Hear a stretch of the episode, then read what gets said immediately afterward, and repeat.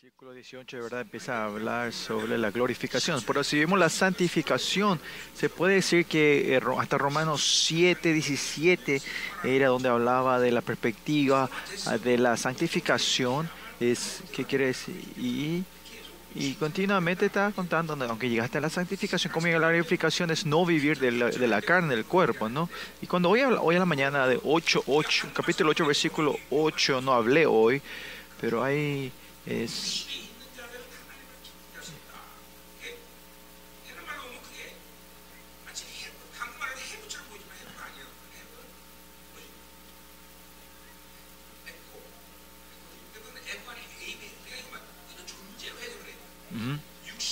versículo 8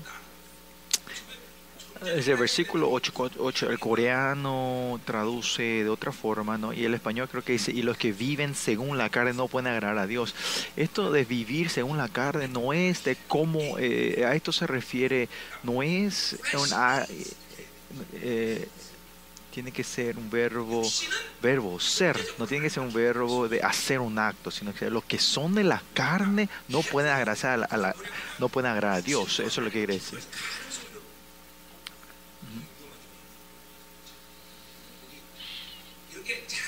Y eso no es algo pequeño, ¿no? Eh, depende de cómo usted recibe las palabras, decide tu fe.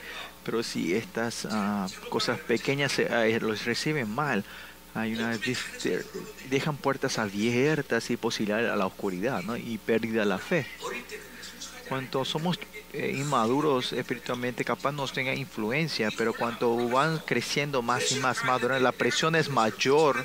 No tienen que recibir presión, pero si recibís es porque hay, ah, hay algo, hay, como te dice, hay fricciones, digamos, un área, el, área de, eh, de, fricción es mayor, ¿no? Y se transforma en peso, ¿no? Usted tiene que ser un poco más sensible a eso y para que tu fe vaya siendo más limpio, ¿no?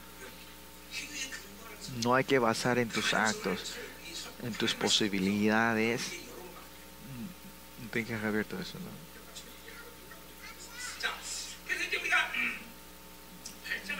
Y pues, capítulo, terminando capítulo 8, y esta mañana terminamos somos somos reyes, ¿no? Es algo que tenemos que emocionarnos. Emocionar y gozarnos. Y ese gozo tiene que mover tu vida eternamente, o eh, el resto de tu vida, ¿no? Que yo soy hijo del rey que ese Dios tan precioso eh, me ha hecho que sea Él, que ha compartido esto conmigo, ¿no? Por eso, terminando versículo 17, ayer dijimos que padecemos juntos y juntos la gloria, ¿no? Eh, es una, el reino de Dios y nosotros somos una ahora, una, una nueva una, una comunidad. Y así cuando hablamos, cuando declaramos, padecemos juntos y, y la gloria juntos, justo aparece, ¿no? hoy el almuerzo vinieron la gente de, los funcionarios públicos y querían chequear la iglesia, ¿no? Así que... Eh,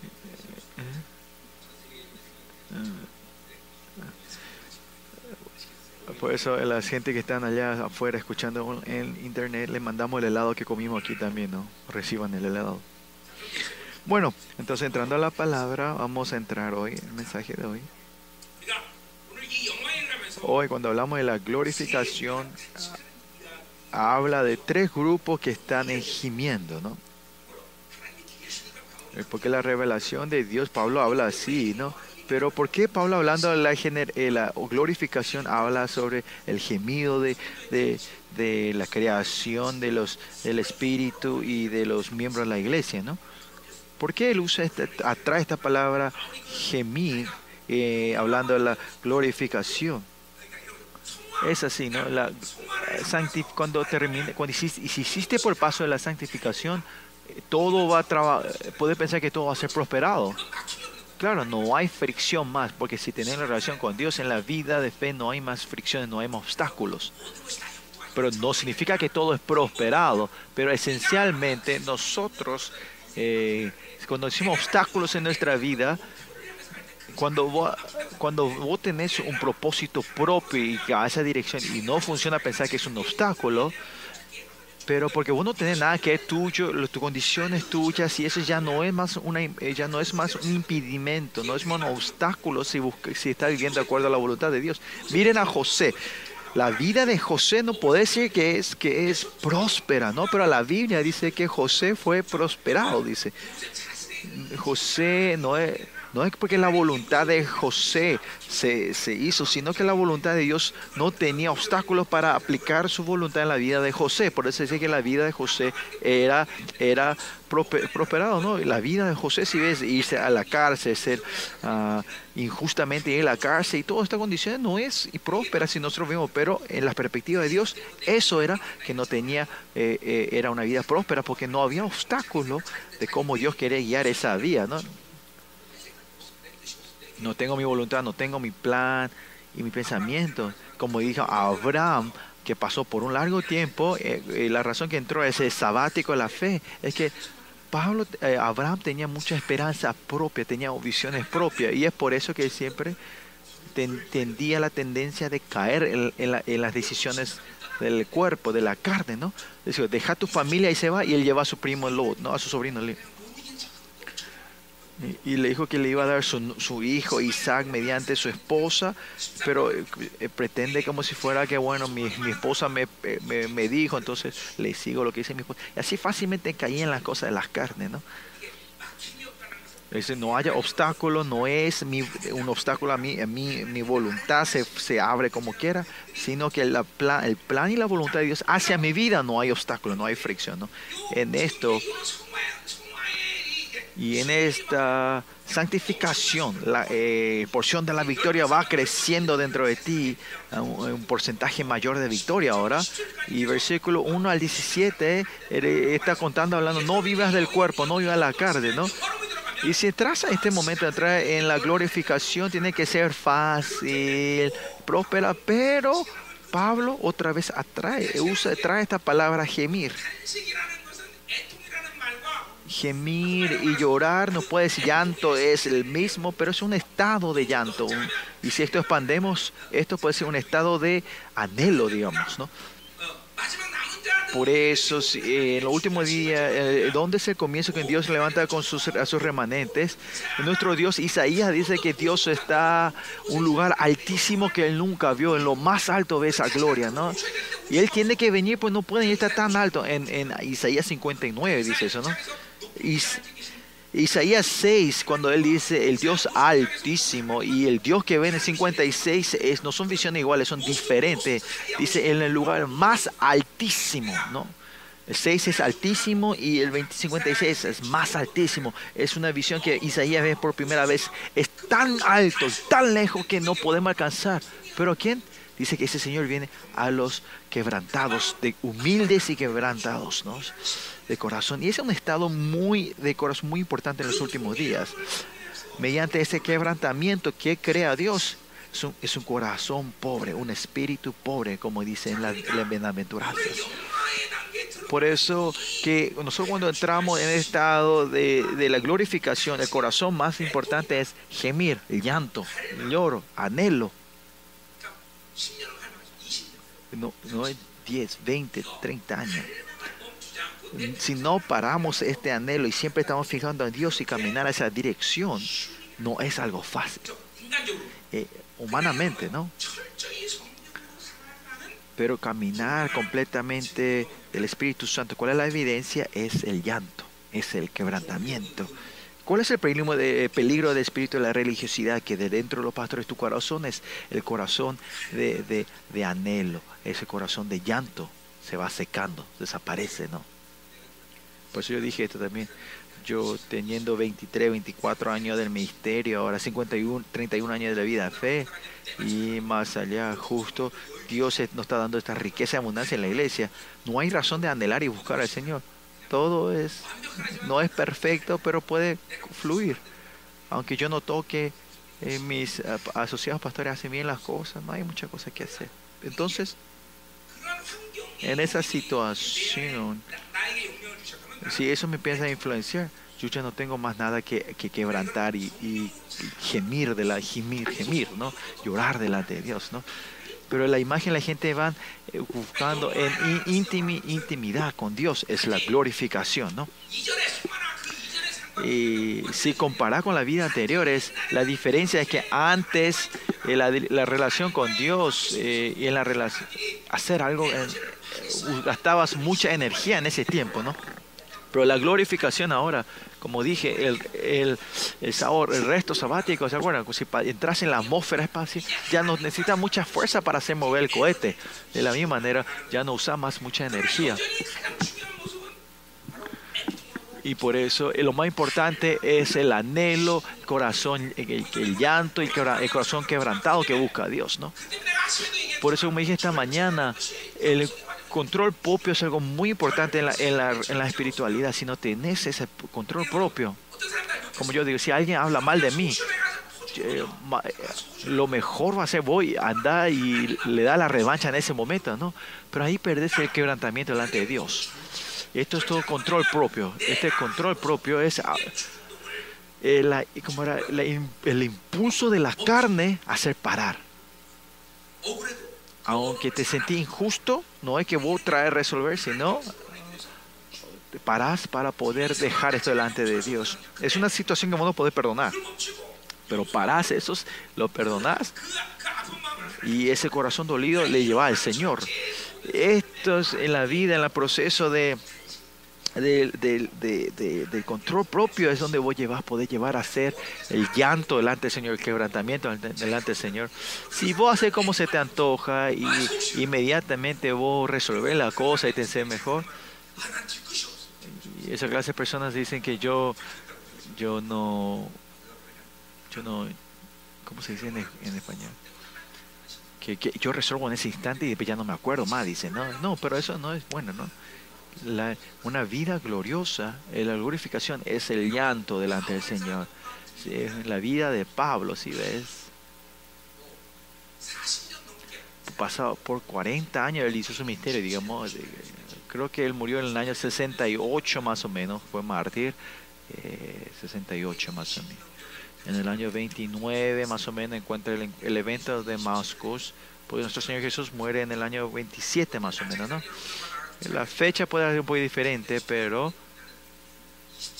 yo veo que la muerte de Cristo fue en el año más o menos 27, ¿no? Y Pablo en el año 29 y 68, son casi 40 años de ministerio. Al final en Timoteos vemos que, que él es el peor de los pecadores. Él, él da esa confesión y esa confesión de Pablo, que en el momento más alto de su espiritualidad confiesa eso. ¿Qué quiere decir? Que de verdad tenía un corazón un espíritu pobre, que, por, que, que, el resto de su vida él vivió del Espíritu Santo. Una evidencia clara que viste el Espíritu Santo es que no perdés el corazón quebrantado delante de Dios y, buscas ese corazón pobre, el espíritu pobre.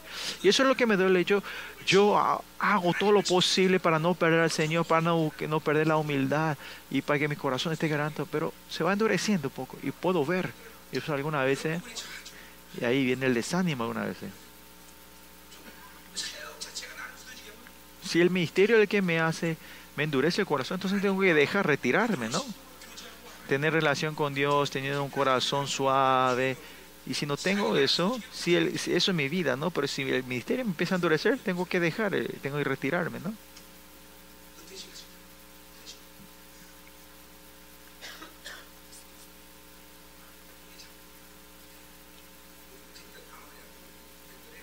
No es solo yo, sino esta es seguramente la tarea de todos los pastores, ¿no?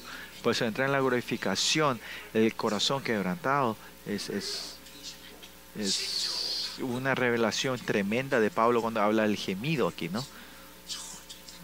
Y, y es una vida clara que vio el Espíritu Santo, eso lo podemos entender nosotros. Por eso la palabra gemir o llanto es muy importante, ¿no? Y hay tres grupos que están gimiendo, ¿no? ¿Y cómo entran en esa glorificación? Vamos a ver. Pues es muy importante que el anhelo hacia Dios no pare, ¿no? No es que yo quiera hacer algo, sino es la evidencia clara que yo estoy viviendo el Espíritu Santo. Un corazón quebrantado, el espíritu pobre, ¿no? En muchos aspectos nosotros eh, tenemos que ver nuestros corazones, pero primeramente entre los pastores y miembros de la ECO pues diferente. El pastor, si pierde el corazón quebrantado, claramente la religiosidad está dentro de esas personas. Sin discernir espiritualmente es lo correcto. Si el pastor perdió el llanto delante de Dios, está completamente bajo el espíritu de la religiosidad. Y cuando vos estás viejo, o pasar los 60 años, lo que comías, ya no tenés esa pasión de querer comer, eh, sino comer por, por tarea, ¿no? Como una tarea, ¿no? Ahora también la gente sana dice, tiene esa gana de comer, el gusto. Aunque crean o no, ahora yo como por comer. Y esa es la evidencia que estás viejo.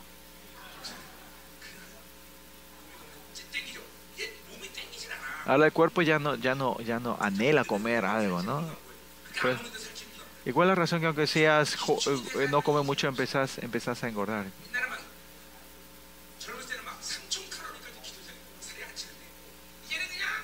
El metabolismo baja, ¿no? Un poco, ¿no? Aunque comas poco ya no quemas mucho, mucha caloría, no se quema.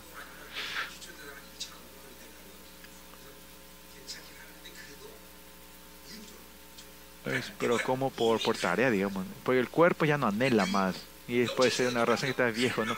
Espíritu Santo, en el, en el mundo espiritual también es, es que si no anhela, no anhela tu, tu espíritu se está envejeciendo, ¿no?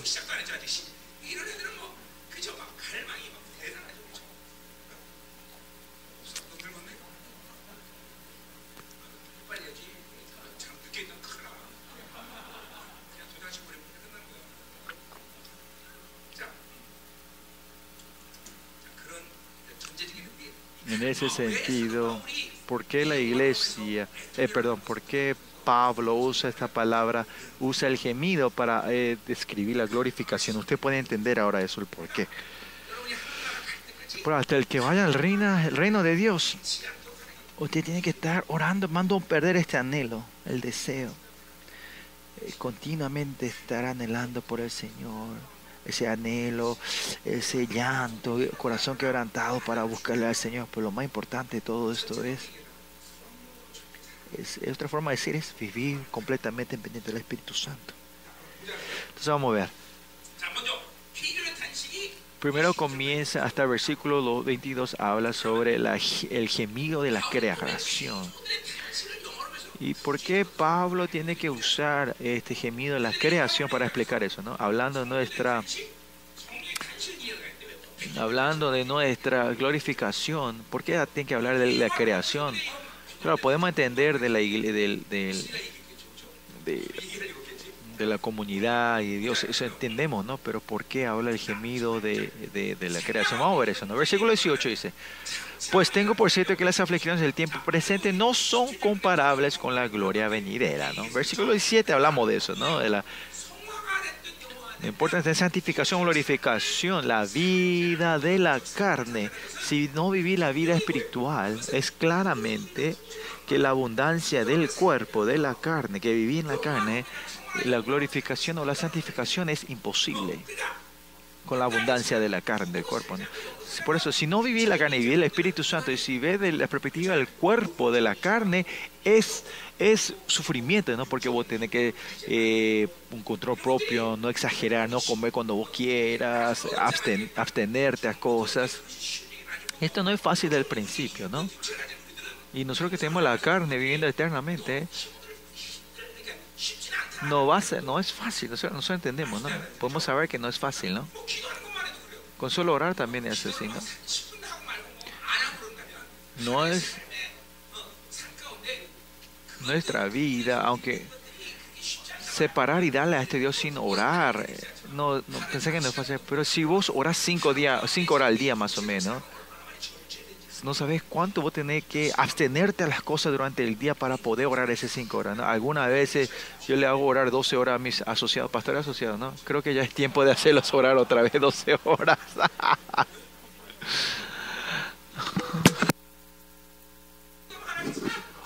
Pero si saben, si oran 12 horas te hace morir, ¿no?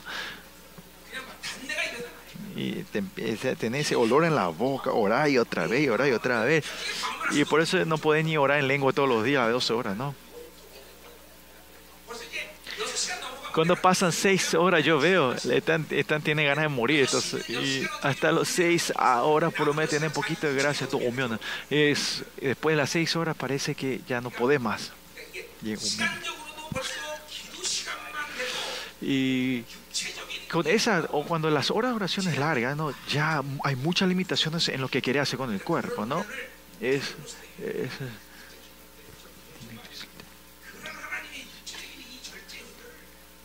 Pues este, este, dominio propio no es algo que no puedes dejar así nomás cuando si estás concentrado en orar, ¿no? Y en el misterio. Pues así, lo que me dolió fue que ahí no podía ser bien un buen padre, no podía ser un buen marido, pues no hay forma, pues yo en ese tiempo me iba al seminario, volvía y oraba 12 horas al día, no podía hacer otra cosa. Ahora seguramente no haría eso, pero ese tiempo tenía que hacer, yo pensé que era la bondad. Por eso ahora le pido perdón a mi esposa, ¿no? Pues me voy a orar todos los días, me voy a la montaña, algunas veces te me iba a la vigilia, así esto. Pues no tenía tiempo para ser marido e hijo. Y, él, y, es un milagro que mis hijos crecieron bien.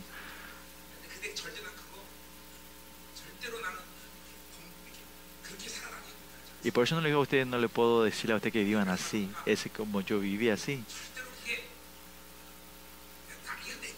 Este es mi caso, las un, un caso como yo que vivió completamente sumergido en el mundo los primeros 30 años de mi vida. Es por eso que Dios me tuvo que hacer eso. ¿no? Mi asociado lo dejo libremente. ¿no? Hace, por eso, pastor asociado, si ves, pues tiene muchos hijos y la mitad del día tiene que estar cuidando a sus hijos.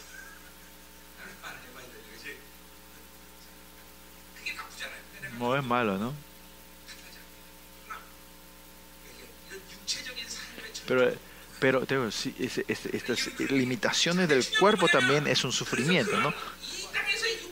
Por eso podemos ver esto, eh, la limitación del cuerpo es una aflicciones, pero esas aflicciones no son problemas. ¿Por qué? Porque la gloria venidera no se puede comparar. Y la gloria que decimos ahora, nuestro control propio y la gloria que ha de venir, esto es, es nada. Esto es nada. Esto es nada. Es como eh, tirar eh, una gota de una gota de tinta en el mar. No va, no va, no va a hacer nada, ¿no? Cuando recibimos la gloria y si te encontrás con Dios, camina ese camino, es el punto. Pero si elegís, eh, no es pelear contra la oscuridad y está meditando en tus aflicciones y en ti mismo. Ese no es el propósito. Si vos meditaste, te meditas a ti mismo, el resultado va a ser aflicción y ansiedades. Lo único cosa que puede eh, chequearte es cuando te chequeas a ti mismo. Meditar a ti mismo es chequear a ti y restaurar el día delante de Dios. Aparte de eso, no hace falta que, que siempre estar meditando a Dios, no a ti mismo, a Dios, recibiendo su gloria. Eso, ese tiempo tiene que ser más largo. Esto es muy importante. Usted bien, puede ser que hay diferencia entre la gente pero la, gente vive delante del Señor, toda la gente. Por eso todos somos iguales y estamos todos delante de Dios, ¿no? No hay nadie que sea especial o mayor. No hay una persona tan mala. Delante de Dios somos todos iguales. ¿Cuál es la diferencia entre toda esta gente, no? ¿Quién es el que está mirando por largo tiempo esa gloria del Señor? Esta es la única diferencia, ¿no? Alguna gente que no ven a Él por mucho tiempo, por la gloria de Dios algunos ven poco, algunos ven mucho. Esta es la diferencia entre la gente. Entre los humanos no hay diferencia. Por eso el meditarte a sí mismo no tiene que tomar por no tiene que llevar por mucho tiempo. Y ahí viene el desánimo, ¿no? Esto es muy importante.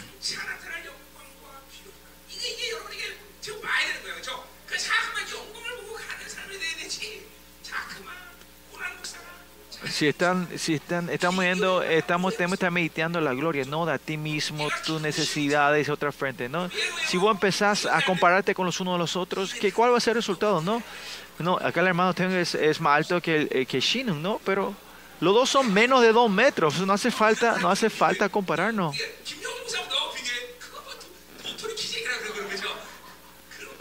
No hace falta comparar los unos a los otros, ¿no? Somos todos iguales.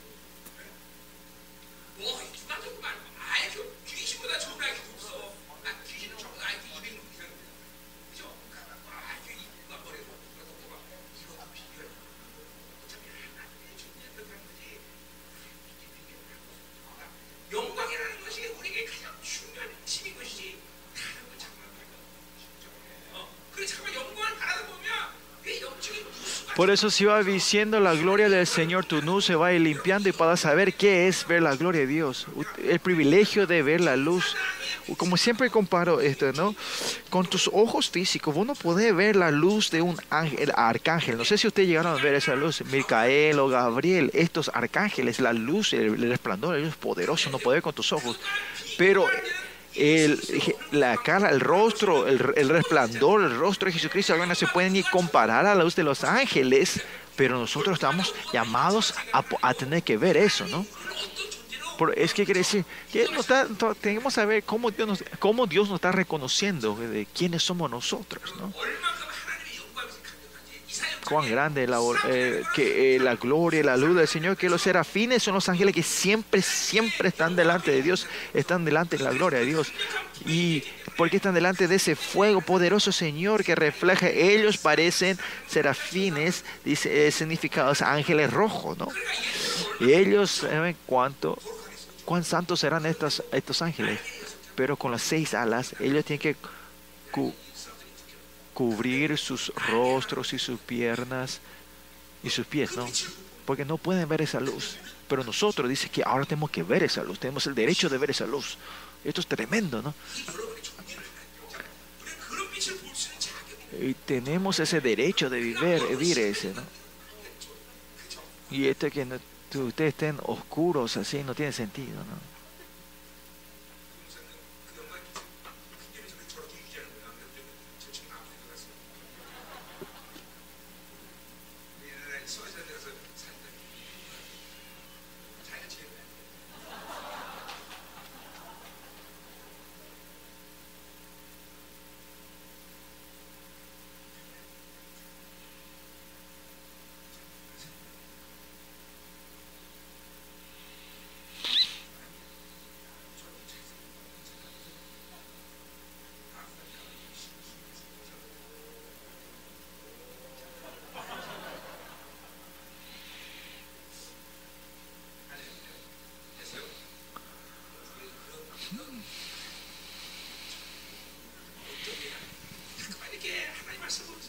viendo la palabra de Dios. Es posible, ¿verdad? De verdad que Dios es así impactante, o cómo podemos decir, así, de verdad me ama, así, hace esto por. No hay cómo expresarnos, sino decir es la gracia de Dios. Por eso, versículo 19.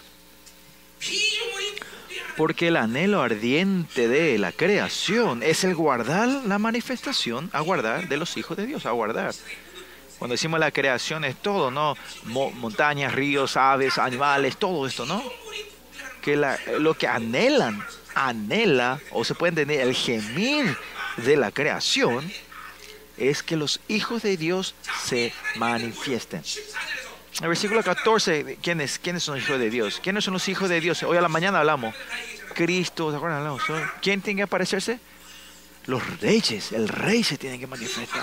Ese, ¿Quién es este rey que se manifiesta? Es cuando Adán corrompió y perdió su realeza, su autoridad. Se rompió el, orden de toda esta creación. Cuando el rey aparezca otra vez, el, el principio, la orden que Dios había establecido al comienzo, se restablece otra vez, ¿no? Por eso en estos últimos días, porque eh, la creación está gimiendo, hay cambio de temperatura, pero de un lado, pero si ves todo universo, ¿qué es el, el, el enemigo te engaña? No, el cambio, eh, como era el... Eh, eh, como el, el, cambio climático es por esto y que lo otro, ¿no? Te están engañando, ¿no? Es por esto es la voluntad de Dios para el juicio, ¿no? Para los hombres corruptos, ¿no? A los hombres corrompidos, que, a los pecadores, ¿no? Esto es, esto es una relación universal, no solo de la tierra, ¿no? Delante de la venida de nuestro Señor. Estamos, la creación está gimiendo. ¿Qué quiere decir? Que los hijos de Dios, los reyes, los seres reales, están, es la señal que se van a manifestar, ¿no? Por eso Pablo no ve esto como en forma negativa, sino en forma positiva. Versículo 20 muestra eso, ¿no? En adelante. No es algo negativo. El gemido, la creación parece, por afuera parece que es malo porque hay, hay, hay desastres naturales, pero es una señal de lo que es hijo de Dios se van a manifestar. Si esta orden espiritual no se ha establecido y, y si la creación está calmado, ¿qué quiere decir? Que los hombres de este humanos no van a ni pensar ni un poquito de el Dios absoluto, ¿no? Hasta los, no solo no creyentes, sino hasta los no creyentes, hasta los creyentes no van a anhelar por el reino de Dios. Este anhelo, este gemido de la creación es la buena voluntad, es la soberanía de Dios. Eh, especialmente viviendo este, eh, cuando este universo le dejó esta orden, este dominio, todo el universo a Adán. Pero cuando él fracasa, eh, los seres reales, Dios quiere levantar en los últimos días otra vez. Y ese es por eso que Jesús, propósito importante de por qué Jesús vino a esta tierra. En Isaías dice eso también y en hebreo también, ¿no? De verdad, Dios, la vida eh, de esta creación, Él nos eh, este creó este lugar y no es que él quería reinar solo, él no, con ese propósito no es que, creó esto. El propósito en sí es amar ama a estos hombres y vivir juntos y para poder compartir el dominio, el reinado de este universo juntos, por eso no creen. Por eso el secreto que, que la creación puede ser feliz en Samuel dice, le dice a David, David, y dice la ley universal, que es la ley? que tiene que aparecer el rey del linaje de David, dice, ¿no?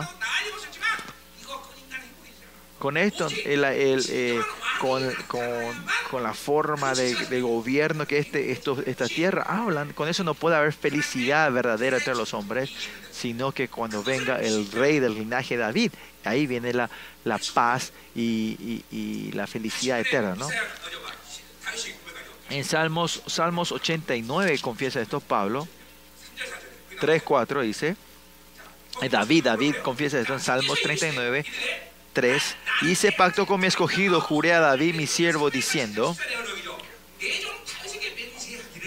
para siempre confirmaré tu descendencia, dice, ¿no?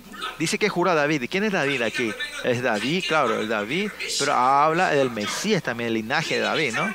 Juré a mi siervo diciendo, para siempre confirmaré tu descendencia y edificaré tu trono por todas las generaciones. Lo que el Señor ha decidido y da la felicidad a este mundo es que, de acuerdo a los reyes que salen del linaje de David, para esa es la orden que Dios ha creado para que haya se república, comunismo, democracia, todo esto es mentira, no te va a poder felicidad. Solo la monarquía eh, es solo la monarquía es la felicidad de Dios y, esa monarquía es saber quién es el rey. Pero este rey es el rey de reyes, el mejor rey de todos los reyes y él pone tetracas, gobernadores y reinar este universo y gobierno es, es la orden feliz, es, es la orden que hay un gozo verdadero, ¿no? Y quién sabe, la creación sabe esto, todas las creaciones. Por eso los animales y todas estas creaciones son todos mis pueblos, digamos. Esta es tu autoridad, tienes que saber que eso es tu autoridad, ¿verdad? Cuando me fui en la isla de Cheto la vez pasada, ¿no? Un perro enorme eh, estaba ladrando fuerte y yo paré, le dije, cállate, le dije, andate. El perro se fue.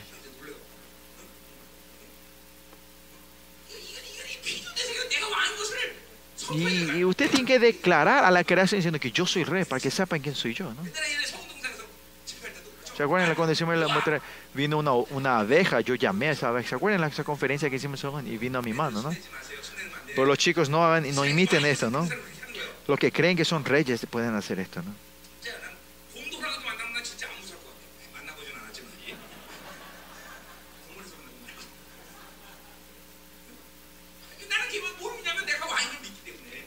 Yo creo que soy rey, por eso no voy a tener temor si me encuentro con leones y osos, creo, ¿no? Esto vive mucho en nuestra ¿sabes? Eh, ¿Se acuerdan? Eh, cambio de eh, tempestad y todo eso, ¿no? Y recuerdo cuando me fui a la ciudad de Sihua por la primera vez, cuando me fui a la ciudad de Xi'an, donde levantamos la iglesia, vimos que yo llegué y vi el edificio era negro. Y dije, ¿por qué las paredes son negras? Ya había sido, eran todos mosquitos. ¿Saben qué? Yo no tengo miedo de demonio, de fantasma, nada, pero yo tengo miedo de mosquitos, ¿no? Y yo dije, Señor, ¿por qué me mandaste a este lugar? Señor, vos tenés que arreglar estos mosquitos. Y de repente, ¿qué pasó? Vinieron los helicópteros. Vinieron, ah, vinieron las, ah, ¿cómo se dice? Ah, ¿cuál es ese animal? Ah, ah por Dios, ¿cómo se dice ese bicho? Oh, oh my God. Ah. ¿Saben ese bicho que, que vuela, eh, tiene cuatro alas y come, come mosquitos? Lo que vino una manada de, de eso y comió, comieron todos los mosquitos y desaparecieron, ¿no? Y el bueno, volviendo, eh, el propósito y la glorificación es que los hijos de Dios aparezcan y por eso que toda esta creación y el mundo están gimiendo para la vida. Así usted cuando, cuando el tiempo va siendo más cerca de los últimos días, los hijos de Dios no van a ser, no van a ser influenciados por, por, la, por, por, por, por los desastres naturales, ¿no? Por el gemido de la creación, eh, porque no pueden hacer caer eh, eh, la autoridad y la identidad de los hijos de Dios, ¿no? Por eso todo, la autoridad, porque tenemos el dominio de toda la creación.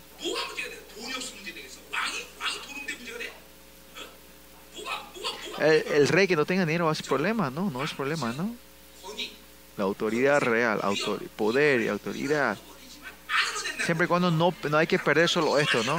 Solo no olvidar, esto es el punto, ¿no? No olvidar tu identidad. Que el, el reino sea muy inteligente va a ser problema, no. Entonces traerle a una persona inteligente para que haga eso, ¿no? Pastor, si es, el rey es feo, el problema, no. Si el rey es feo, va a ser, ese va a ser el stand de la belleza en esa iglesia, ¿no? En esa, en ese, en esa, en esa, en esa tierra, en esa nación no perder tu autoridad, tu soberanía y, tu poder como rey. Y este, ¿no? Ahí es, eso es, de ahí viene todo, ¿no? Esto es tremendo, ¿no? Por eso Pablo dice que aguardan la manifestación de los hijos de Dios. Y la glorificación, la otra forma de decir es que el poder, la autoridad y la soberanía de Dios no haya limitaciones cuando se manifieste por ti.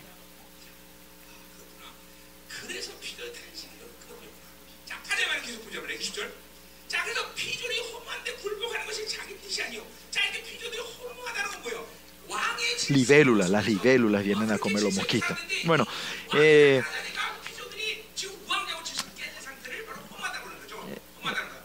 eh versículo 20 dice, porque la creación fue sujeta a vanidad y no por su propia voluntad. Y la vanidad es porque la creación no estaba en rey, en los hijos de Dios, ¿no? Los animales dicen, atacan a los hombres, eso no es su voluntad. ¿De quién es la voluntad? Eso es que los animales quieren atacar a los hombres y todo eso, sino por causa de que la sujetó en esperanza en esperanza, ¿no?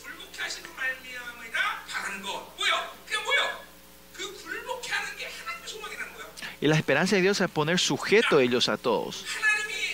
Por eso, otra forma es los seres reales que Dios levantó, que ellos, aunque no la voluntad de Dios no es que los animales eh, vayan trabajando en la regla y, como era en, la- el orden que Dios creó, aunque no haya, no haya los reyes. No, esa no es la voluntad de Dios. La voluntad de Dios es que sus reyes se levanten para que estos estén bajo sujeto toda la condición de Dios, ¿no?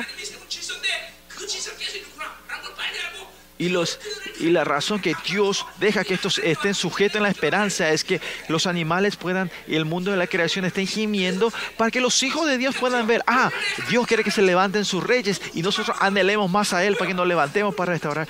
Pues toda la creación fue creada para Adán, para los humanos. ¿se eh, creó todo el universo y ¿a quién le dejó? Le dio a Adán para que ponga el nombre y empiece a reinar, dominar todo esto. No, pues si tiene la relación correcta con Dios. Lo mismo el mundo material material también es creación, ¿no? La cosa es finanzas. ¿Por qué tienen problemas? Pues, eh, porque los hijos del rey pierden su autoridad, pierden, hay problemas de lo material, ¿no? Eh, en este mundo de la creación, bajo la creación, para los hijos de Dios, los reyes, no hay nada que sea problema, siempre y cuando restauramos esta orden. Nada eh, le que si estamos en ese orden, toda la creación baja en esa orden de la creación. ¿no? Usted conmigo también eh, vimos cómo eh, el clima cambiaba también, las tormentas cambian, se calman, ¿ya? todos obedecen. Cuando fuimos a Taiwán, solo nuestro avión, había un gran, una tempestad y solo nuestro avión voló, ¿no? También hubo ese tiempo de, de gripe. Eh, el gripe del chancho que vino con una pandemia, una media pandemia, digamos, y, los chicos tuvieron y de ir nos fuimos y no hubo problema, ¿no? Así vimos por qué viene esta autoridad de la creación en, nuestro ministerio, eso es porque somos reyes, reyes. Estas evidencias hay muchas nosotros tenemos, ¿no? vamos. Y así, ¿por qué ellos están sujetos a la vanidad? Esa es la esperanza que Dios trae, ¿no? Continuamente con aflicción y tribulación, lo que Dios quiere es para que los hijos de Dios se puedan levantarse como reyes. Por eso tenemos que ver y no temer a eso cuando vemos, ¿no? El versículo 21 dice, porque a causa de lo, porque también la creación misma será liberada de la esclavitud de corrupción. Pues ese es el estado que está, eh, la, la, orden de Dios está descompuesta, ¿no? No importa qué ganas que tengas, que la tecnología avance o no, todo delante de Dios, si no son de Dios, son, todos son esclavos de la corrupción. No hay nada bueno, no hay nada bueno porque todos van a romper. Y empieza a oler, hay corrupción, ¿no?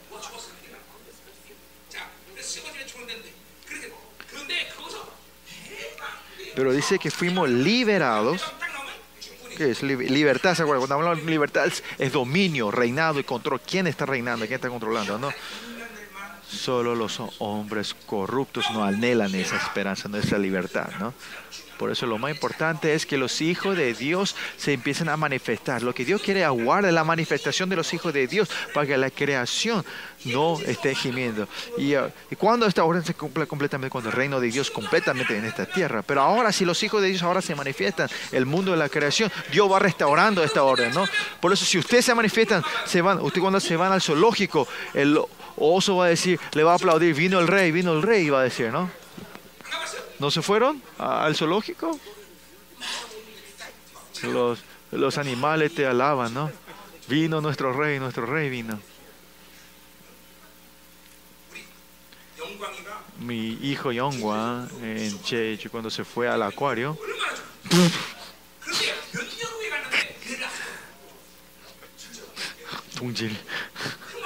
Ah. Eh, ¿cómo se dice? La foca vio a mi hijo y le encantó, ¿no? Y, después años después se fue y otra vez le vio y le reconoció, parece que estaba feliz y le, le, le, aplaudían, ¿no? Bueno, de verdad, honestamente, todos son tus, tus siervos, tu pueblo. Estos, el mundo de la creación es todo tu pueblo. Los pájaros, los animales. Y liberarnos de eso es la razón de la, de la eh, gemido de la creación. Esa es la esperanza que ellos buscan, ¿no? Y dice acá, a la libertad gloriosa de los hijos de Dios. Los hijos de Dios en sí son los reyes, ¿no? Que estos reyes no es, no es que son solo existencial de, su ser, sino que su... Eh, el anhelo es no solo los hijos, sino que estos hijos vengan a traer la libertad de la gloria. Cuando hablamos de la gloria, ¿se acuerdan? Tienen que entender que está relacionado con el rey. La gloria, en Malaquías 3 vimos, vemos que el rey, él sí vino a la iglesia. ¿Y qué dice Malaquías? Que él vino en la gloria, la gloria ha venido, ¿no? Pues que los reyes de reyes, cuando se mueve, se mueve la gloria. Esa gloria porque Dios vino directamente, esa gloria vino. Por eso, ¿qué es esta gloria? Es libertad. Como dijimos hace rato, esto es la glorificación. Esa gloria, esa luz, esa, esa autoridad, y su reinado, su dominio, donde se perfecciona todo esto. Como los peces cuando está completamente sumergido en el agua, ellos están completamente libres. Así también cuando eh, la gloria está completamente, eh, eh, este, ellos estemos sumergidos en esa gloria, es eh, libertad. Y esta libertad, esta libertad, no es que yo hago como se me antoje, sino siempre decimos, con qué voluntad Dios tenga, esa voluntad de Dios se tiene que cumplir, una fuerza que se puede cumplir toda esa voluntad en mi vida. Por eso dice que la verdad le, da libertad, que quiere decir que esa persona está, está completamente controlado y, por, la, por, la verdad de Dios, ¿no? Un estado que yo no yo no tengo ningún obstáculo o fricción de la para que la voluntad se haga. Ese es, esa es la gloria y estar en libertad, ¿no? Y eso decimos la gloria libertad, ¿no? Que la luz del Señor está completamente, está expuesta, brilla en todo mi ser. Y esa luz está completamente llena internamente. En el lenguaje de los hijos de Dios, es cuando es la luz, es luz, la gloria es todo luz, luz y gloria. Ahora también Dios es luz. Y esa luz, si yo estoy pros hacia Él, en ese momento, ¿qué pasa? Dios que es Shin está conmigo, él, él, brilla su rostro a mí. El momento que yo soy ese rostro, la gloria del Evangelio empieza a brillar dentro de mí. La gloria de gloria me lleva al Espíritu Santo. Todo es luz, no es nada que no sea luz. Y esta luz que brilla perfectamente en mí es la libertad de la gloria. Y esta libertad de la gloria que nosotros tenemos que continuamente ir corriendo hacia la dirección es nuestro anhelo y el que va completando eso, tenemos que seguir sin parar. ¿Por qué no podemos tener gloria? Las libertades, hay muchos elementos. Uno es porque ustedes están siendo engañados por las luces. Eh, eh, en vez de ver eh, la luz, eh, como se dice? La luz eh, sujeta, luces subjetivos, ¿no? Esas luces del mundo, las luces que este, usted viendo, son engañados por la luz de la Babilonia, que no ponen la luz esencial, la gloria de Dios. Ustedes lo menosprecian y lo pierden, no lo pueden ver. Miren, si dicen me encanta la computadora, si ves en el lenguaje espiritual es, es, que de la computadora, ustedes vieron la gloria en la computadora, ¿no? Que le gustan a las personas, que ustedes vieron gloria en esa persona. La gloria es solo de Dios, de rey, el rey de reyes que puede usar. Esa gloria esencial es la gloria verdadera. Tenemos que solo verlo a Él, pero continuamente nosotros vemos luces relativas y pensamos que eso es la gloria. Caramelo, helado, chocolate. Si usted comen esto, tu, tu, estómago piensa, es engañado, piensa que yo estoy lleno, que yo estoy satisfecho, que y los chicos caen en, la malnutrición. Si comes mucho azúcar, tu cuerpo es engañado. Y ustedes piensan que yo no tengo hambre. Y si ustedes constantemente reciben la luz del mundo, eh, no pueden, no anhelan la gloria esencial. Pues aparte de la gloria de Dios, no tiene que estar mirando otra cosa, no tiene que estar engañado por las luces relativas o, o luces subjetivas, ¿no? Artificiales, luces artificiales, ¿no? Por eso yo digo, ¿por qué usted tiene que tener las más cosas que tiene que ver esa luz del Señor? Por eso usted, si ven la luz del Señor, la luz ex- existencial de Dios, ahí pueden saber cuáles son las luces falsas y las luces artificiales. Con ese estado que está en la gloria, usted siempre tiene que estar manteniendo. O sea, serán engañados. Ustedes son engañados fácilmente.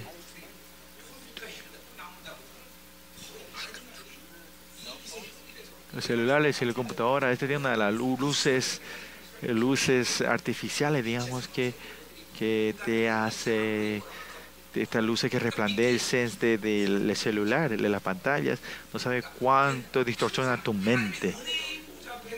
Pues tenemos que salir al trono de Dios y ver esa luz esencial de Dios, la luz de la vida, y poder ver esto, ¿no?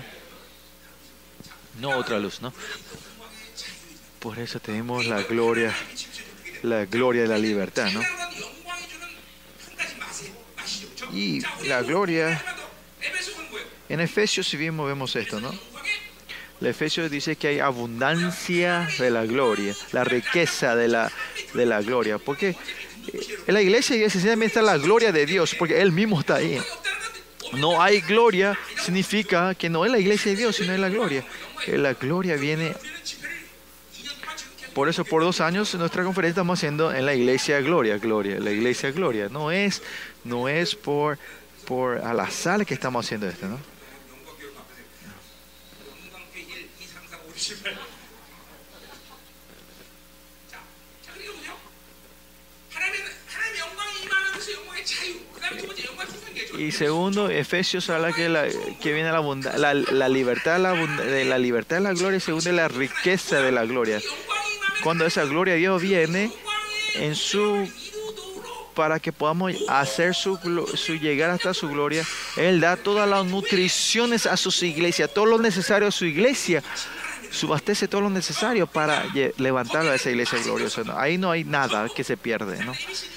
La vitamina A, B, C, D, F, G, H, I, J, K, L, M, hasta la Z, ¿no? Todo lo necesario te le da.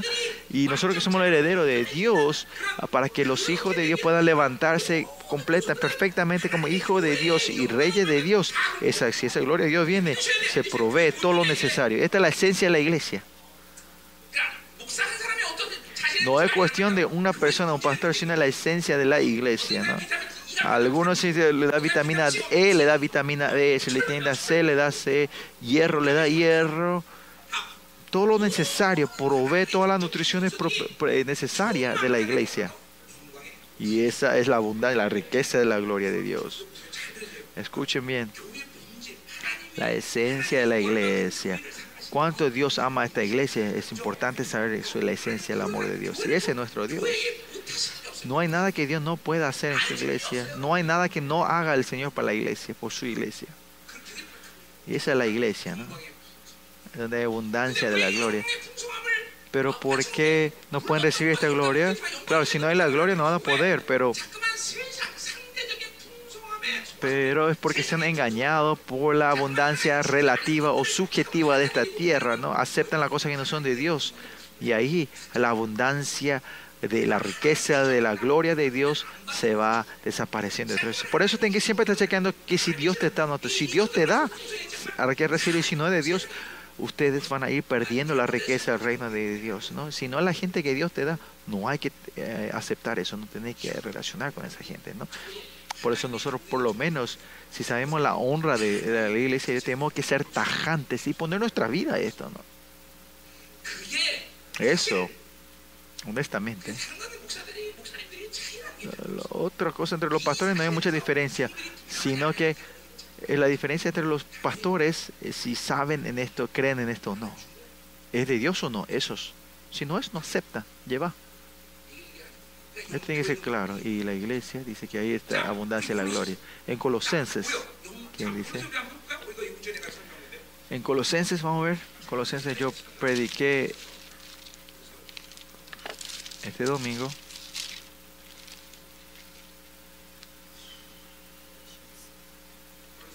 Colosenses 1. Versículo 11 dice, eh, con, fortalecidos con todo poder, conforme a la potencia de la gloria, dice, la potencia, el poder de la gloria, ¿no? En, ese, en, este, en este versículo corto habla tres veces, ¿no? De fuerza, fortale, fortaleza, poder y, potencia, ¿no? ¿De quiénes son estos? Es de Dios, ¿no? Es el único poder que Dios te, Dios te puede dar este poder. El mundo no es solo el poder de la gloria, ¿no? Por eso cuando hay gloria en la iglesia aparece el poder, la potencia, la fuerza, el poder, el milagro y eso para que se aparezca en la iglesia. O sea, no aparece, hay problema en la iglesia porque usted no está viviendo la gloria de Dios, sino está viviendo con tus pensamientos y razonamientos. Quieren vivir el estándar del mundo, el que pierden esto. Por eso mire, pues la iglesia de Dios, si tiene esa gloria, se manifiesta el poder de la gloria. Y este poder, de acuerdo a este poder, conforme a la potencia de su gloria, dice, ¿no? Poder, potencia. Para recibir esto, ¿qué necesitamos? Necesitamos fe para recibir este poder, ¿no? Y es porque no tenemos el, eh, la fe, no podemos usar esa fuerza. Y este fortalecer es que Él, lo que es débil, lo ha transformado en, en fuerza, ¿no? Por eso si recibimos su gloria, su poder, hace que nuestra debilidad se fortalezca, se, de otra forma, Él se revela, se manifiesta dentro de nosotros, ¿no? El recibir es cuestión de tu fe y esto que se manifiesta es cuestión de tu atadura, ¿no? Por eso la gente que está atado, no importa cuánto poder hay en la iglesia, no puede manifestar este poder, ¿no? Mucho es el problema de los miembros de nuestra iglesia están atados, ¿no? Hay muchas ataduras. Por eso recibir con fe no tiene que haber limitación y después las manifestaciones vos tenés que ir desatándote a ti mismo, no tenés que atarte, ¿no? Cuando Jesús estaba ahí, se encontró con la mujer que tenía que sangrar por mucho y le tocó, Dios supo que su, se manifestó este poder de él, ¿no? Yo cuando me voy en mi comunidad, automática, hay gente que, que, que, que, quieren, ah, absorben el fuego que yo tengo dentro de mí, ¿no? Porque esto se, se explandece, se, se, se pues en la iglesia es el poder, hay, hay, hay poder de, de, de, poder la gloria, ¿no? Pues si entraste en la glorificación, significa un estado que este poder no hay limitación, ¿no? Por eso hay libertad, hay abundancia de la gloria dentro de ti. ¿Por qué Dios le da esta gloria a ustedes? ¿Por qué? Porque son, porque son reyes, son reyes. Las Trinidad son rey de reyes, ¿no? Estos tres siempre tienen una relación real entre ellos, ¿no? Ahí, ¿a quién le invitó? A mí, a nosotros nos invitó. Por eso, estos tres tenemos una relación gloriosa, real con Él, ¿no? Eso tenemos el derecho de entrar al, al trono de Dios, ¿no? Porque esta, por eso el Padre, el Espíritu, eh, eh, los tres tienen una, rela una relación real, que se dicen Dios, Dios entre Espíritu y el Jesús y Dios. Y nos llaman a nosotros, nos invitan y nos reconocen como Rey. Por eso Efesios 1, 13. ¿Qué dice ahí? ¿Qué le dice a usted? ¿Qué le dice Dios a ustedes? Tú eres la alabanza de mi gloria, dice el Señor. Te, desmayas cuando escuchas eso, te desmayas, ¿no? Tienes que desmayarte. Que el Señor diga que ustedes son la alabanza de tu gloria. Años atrás cuando me lo puse, cuando escuché esta la palabra Efesios, se me tembló la, la pierna y me caí. Que estos tres seres reales me llama eso glorioso, que yo fui invitado en esa relación y me da esa honra que yo soy rey. Dios dice, Tú eres mi gloria, la alabanza de mi gloria. No hay forma que no llores. No hay forma que no sea excitante.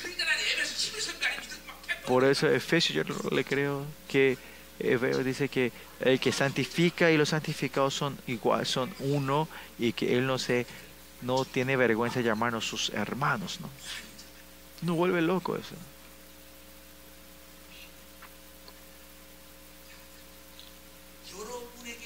Por a ustedes, todo lo que Dios le dio a ustedes, es, Dios le da a ustedes eh, en el estado de hijos de reyes, no de como cualquiera, ¿no? Pero ustedes cuánto el enemigo le ha robado a ustedes. Por eso el enemigo siempre no es querer robarle el dinero, sino es perder e, esta honra. Por eso, en toda esa estrategia le están engañando a usted, atacándole a usted.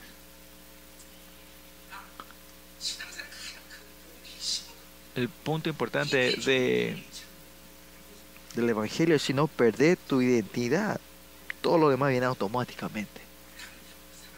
Viene la confianza, la valentía, tu vida, tu carácter, tu personalidad, todo cambia.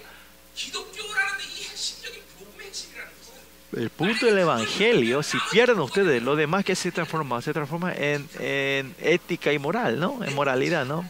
Tiene que ser bueno, viví una vida humilde, viví una buena buena. Y eso es lo que la iglesia dice, ¿no? Y si vas a vivir una vida buena y noble y ética, ¿para qué venía la iglesia pagando ofrenda, no? ¿No es así? Nosotros venimos a la iglesia para ser buenas personas. Entonces, sí, yo no hace falta que venga a la iglesia porque yo soy una persona muy buena.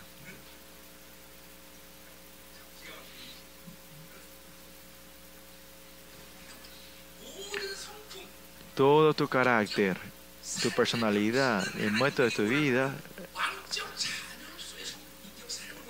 Dios quiere una vida y carácter de reyes, no que ustedes vivan como mendigos y sean buenas personas. No, esa es la estrategia del enemigo. Nosotros, nuestra persona, carácter, personalidad y forma de vida es de vivir una vida con la honra de hijos de reyes, no como mendigos buenos, ¿no? No se olviden ni una vez, el hijo el Padre de la Trinidad, el Padre eh, le manifiesta a ustedes, dice que ustedes dice que son la, alabanza de tu gloria, que esta es tu honra, eso te está mostrando. que- Aunque mm, eh, manifiesta tu identidad, ¿no? El Señor no es que solo canta, ¿no? Es sino tu honra lo que el Señor quiere mostrarte, tu valor.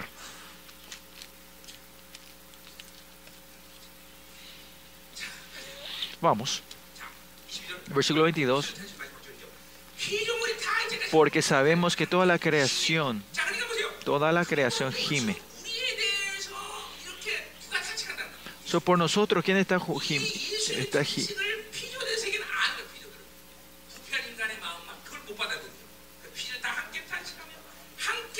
Y una está con dolores de parto ahora, dice. Sabemos que toda la creación gime a una a una, a este se da junto con, otra forma de decirlo. Sea, por la, la creación está gimiendo junto con Jesús y anhelando con Jesús. Los- la- creación sabe que Jesús está anhelando por los hijos con dolor. Y entonces la creación entiende eso y está gimiendo junto. ¿no? Si ven todas estas confusiones que hay ahora, eh, estos de- desastres naturales que ven, es que la voluntad de Dios es esa que están buscando, por supuesto. Tiene que, ah, yo tengo que ser el rey y yo soy hijo de Dios, tengo que restaurar esa autoridad real y anhelar eso. Y este dolor que la creación tiene es una señal positiva, pero eso hay que ver con los ojos y ver cuál es la, gente, para los hijos que saben cuál es la voluntad de Dios, es un amén. Por eso miren ahora que que los icebergs estén, eh, los hielos se están, se están eh, derritiendo, viendo estos desastres.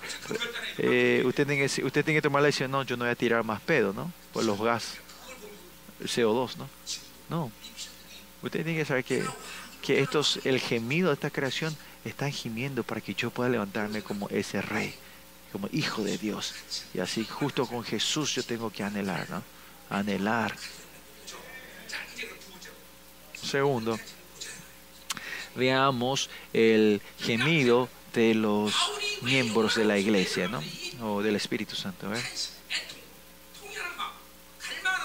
Este anhelo, y ahorita podemos saber que el gemido, el anhelo y buscar, es muy importante, es el corazón de Jesús, ¿no? Que nosotros nos hayamos hasta el día que vamos siendo comple- completarnos, perfeccionarnos, tenemos que ir anhelando y buscando a Dios. Y esto es algo muy importante, saber el corazón de Dios. En este mismo nivel, ¿cómo podemos decir? Es, en Lucas dice a los remanentes que danos el poder, la- eh, eh, dame el corazón de Elías, no el poder de Elías, sino el corazón de Elías, sino como Malaquía es que el hijo sea el corazón, el padre sepa el corazón de los hijos y los hijos sepan el corazón del padre. Por eso si a veces el corazón del padre es donde anhelas el, el corazón de Dios, ¿no? ¿Qué quiere mi papá? Así que está pensando nuestro padre por nosotros. Eso, de que anhelar, buscar.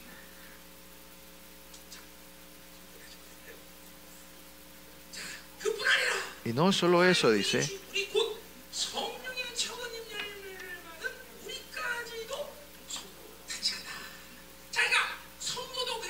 no solo eso, sino también nosotros mismos que tenemos las primicias dentro de nuestro mismo esperando la adopción, la redención de nuestro cuerpo. No hay que parar hasta ese día de anhelar. Acá tenemos las primicias del Espíritu. ¿Por qué eh, esta expresión primicias del Espíritu? ¿Cuándo es la temporada cuando hay primicias en, en Israel? Es el Pentecostés. El día del Pentecostés, ¿se acuerdan? El Espíritu Santo vino sobre ah, eh, eh, en el aposento alto, ¿no? Y esta primicia se habla a nosotros. Ah, otra forma de la primicia del Espíritu Santo decir es lo que recibieron al Espíritu Santo en el, aposo- en el aposento. El- la primera vez se refiere a la gente que nace en Cristo otra vez a nosotros. Otra forma de decir que lo de la primicia del Espíritu Santo somos nosotros, a la gente que tiene el Espíritu Santo ellos son los que seguir continuamente gemir, anhelar y quebrantarse delante de Dios. No porque yo quiera a propósito, sino si vivís del Espíritu Santo vas a poder anhelar. ¿Y por qué ustedes no están quebrantados? No, porque ustedes no viven del Espíritu Santo y vivís de tu método, ¿no? Si vivís el Espíritu Santo no hay otra forma más que, que, que, eh, llorar, quebranto, llanto delante del Señor. Y si esto paró, 100% usted está, puede decir, yo no estoy bien del Espíritu Santo, sino del viejo hombre y de la carne.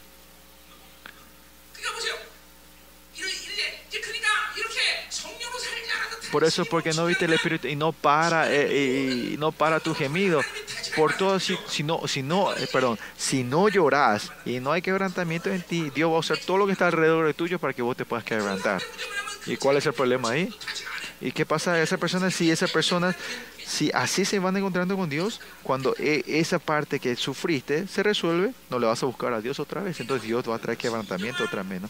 Por eso, eh, un, eh, entrar en una espiritualidad verdadera y completa y perfecta del Señor, no es que te encontrar al Señor de acuerdo a tus situaciones, por tus situaciones. Aunque haya problemas, no haya, haya prosperidad o escasez, con eso no hay que te encontrar con Dios. Pero si no, te vacías hasta el punto de que una cosa pequeña pizca te duele y tienes que sacar eso. Por eso te formas en un corazón suave, blando delante de Dios.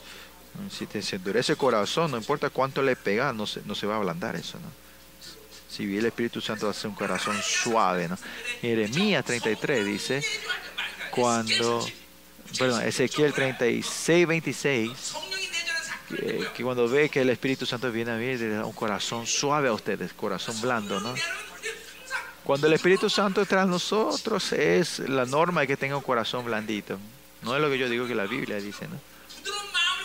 Y porque tienes el corazón eh, santo y libre, y si no te vacías, te empe empezás a, quebrantarte, ¿no? Por eso, aunque vive del Espíritu Santo, si no vive el Espíritu Santo, tu corazón se endurece.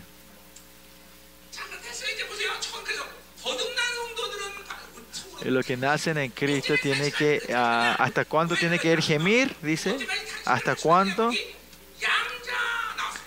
Hasta que la adopción, la adopción, esperando la adopción. ¿Quién, ¿Dónde la adopción? ¿En dónde salió? Versículo 15, ¿se acuerdan, no? Ah, el espíritu de la adopción. Pues adopción, ¿qué? ¿A qué se refiere cuando Pablo habla de la adopción? Se refiere a los herederos. Y espera, eh, se tiene que gemir hasta que los herederos vengan. Y versículo ahí que dice, ¿quién tiene que ser esta adopción de estos herederos? La redención de nuestro cuerpo, dice. ¿Qué clase de herederos este? No es solo legalmente. Por, por la epistemología diciendo yo soy heredero, no, sino no alegar, pero eso es hasta el punto que sos justo verdadero, hay que crecer, ¿no? Sos estos seres que tenés esta, esta herencia, ¿qué clase de rey sos, reyes? Pero es un rey perfecto, un rey que es un rey, ¿a eso cómo se refiere? A esto se refiere como redención, la redención la redención de nuestro cuerpo. Y esto se es igual que el versículo 27 que dice, 21, perdón, 21, la libertad gloriosa, esa libertad gloriosa, a eso se refiere en el versículo 24, 23, en la misma forma, la redención de nuestro cuerpo. La redención de nuestro cuerpo, soma, esta redención se usa mucho esta palabra. ¿eh? Esta palabra de elección se usa en el libro Levíticos. Es parecido a Boaz, Naomi. Hay un redentor de Naomi en Ruth. Quien le levanta como su redentor? Redentor es Boaz, ¿no? Y este Boaz es, es responsable de la herencia de Naomi, ¿no? Él es responsable de todo, el, el como la, la deuda de Naomi y le restaura, re, re, redime a Naomi, ¿no? Y a esto se usa como en Levíticos, esta misma palabra se usa como propiciación. Otra forma de decir este, este heredero, esta rendición del cuerpo es, es que no tiene más duda, no tiene más deuda, tiene toda la luz. Es un perfecto, una persona que tiene completamente toda la deuda de la carne se ha pagado, que no tiene ninguna deuda, ninguna tarea al cuerpo por eso si la gente no va bien a este, en esta vida de la santificación y glorificaciones, fácilmente caen en la trampa del enemigo diciendo ustedes ni las deudas, la deuda de la carne, ¿no? Una vida basada en obras. Vos tenés que hacer esto, tenés que hacer lo otro, no hiciste esto, no tenés esto, tenés esto. Y en toda área conteme te hace vivir una vida basada en obra y te hace caer eso en la, deuda. Pero ¿qué es la glorificación? Que todo mi ser, que todo esto en mi vida, que no tiene ni una deuda en la carne. Que Dios pagó todo, ¿no? Que Jesús, que es nuestro Boaz, nuestro, es, tomó la responsabilidad de todo, ¿no? Lo mismo la prédica, lo que ustedes predican aquí, lo que yo predico de aquí, ¿quién es responsable de lo que yo proclamo acá? No todos los pastores, ¿no? Si entra en la glorificación, lo que usted dice, Dios es responsable de todo lo que usted dice. Esta es la redención del cuerpo. Estado que Dios puede ser responsable de ustedes. ¿no? Y este eh, heredero es el hijo del rey, que es el terreno es que con el padre pueden compartir, reconocer el dominio, el reinado. ¿no? no es un rey que es solo hijo, sino que puede compartir el reinado del Padre junto, ¿no? Que el Padre puede confiar el reinado de su Hijo. Hasta ese momento nosotros tenemos que gemir, tenemos que anhelar, anhelar y gemir. Esta conclusión gloriosa es cuando el reino de Dios venga. Y si esta relación va creciendo, es hacer crecer, es nuestra tarea en esta tierra, ¿no? Y esa entra la glorificación. Eso es el versículo 30, ¿Qué dice Pablo? Pablo dice que están tenemos que parar el gemido. No, no paren el, el llanto, no paren el quebrantamiento. Y en esta tierra continuamente tenemos que estar gimiendo delante de Él. Versículo 24. Porque en esperanza fuimos salvo, salvos, dice.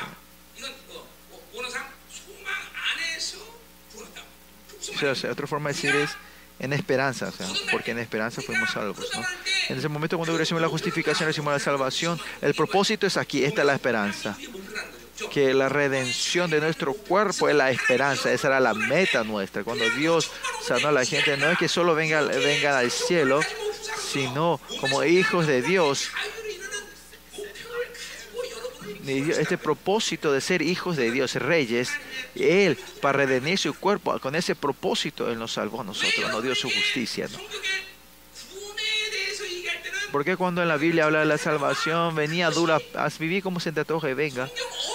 En ninguno de la Biblia no habla de esta, de esta salvación. ¿Por qué? No habla. ¿Por qué Dios dice? ¿Por qué Dios dice, ven y encontrarte en la mejor gloria? Porque es, Dios de amor, te quiere dar la mejor cosa a ti, ¿no? Por eso en la Biblia, eso es la salvación. Por eso, si vive una vida de, a medias, si te va al cielo, eh, nos dice en la Biblia, porque ese del amor de Dios no es eso, quiere que vos venga la mejor forma. Y eso es la libertad, la gloria y la redención de tu cuerpo. Por eso con esta esperanza Él nos da la salvación, pero esta, esta salvación, pero la esperanza que se ve no es la esperanza, dice. Pero esto no es algo que puedes con tus ojos físicos, ¿no?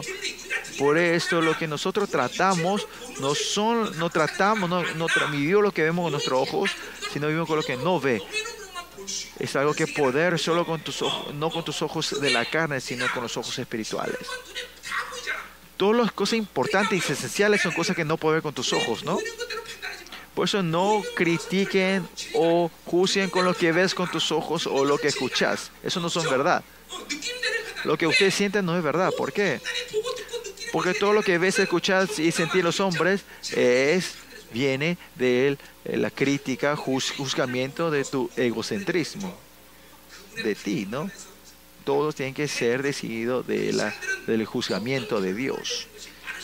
Por eso los cristianos no pueden tomar una conclusión rápida. Cuando vos ves y sentís puede ser que sea real, pero eso no es verdad. Eso no es correcto. Por eso eh, la conclusión no es... Nosotros no vivimos con lo que vemos, no, nosotros no vivimos con lo que sentimos y agarramos, sino ver la gloria, la eterna. Ahí está nuestro propósito. Y Dios hace, eh, nos trata de eso. Y lo que Pablo está, está tratando es, no vimos lo que vemos con los ojos, por eso tengo que quebrantar, quebrantarnos, llorar. Si usted viendo lo que ve, no hace falta que llore, ¿no? Si una persona habla mal de mí, y si como escuchaste, vos podés eh, eh, eh, darle la revancha en ese momento, ¿no? Pero si él te habla mal, vos no y te va al Señor, Señor, mira, él habló mal de mí, y orar al Señor, y si el Señor anda a matarle, ahí te va a matarle, ¿no?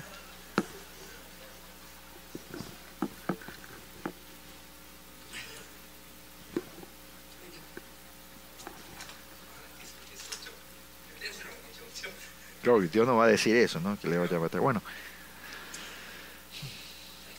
vamos a terminar rápido, ¿no? ¿Qué horas son?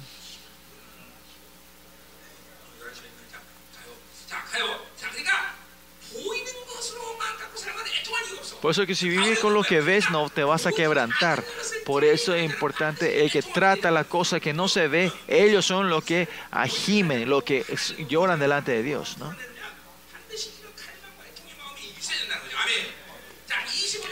Versículo 25, pero si esperamos lo que no vemos, con paciencia lo guardamos. Si ve con el ojo, tienen que agarrar, termina. Pero lo que nosotros lo que tratamos son cosas que no vemos con nuestros ojos. Por eso tenemos tiempo que esto se vaya encarnando en nosotros. Por eso tenemos que esperar, tenemos que perseverar. Por eso el reino de Dios nos vemos ahora con nuestros ojos, pero por eso tenemos que anhelar y esperar. Y la vida espiritual, el mundo espiritual, es importante la perseverancia, la paciencia. Es el tiempo que se va encarnando en nosotros, cuando esto se va formando en nosotros, ¿no? Pues necesitamos ese tiempo.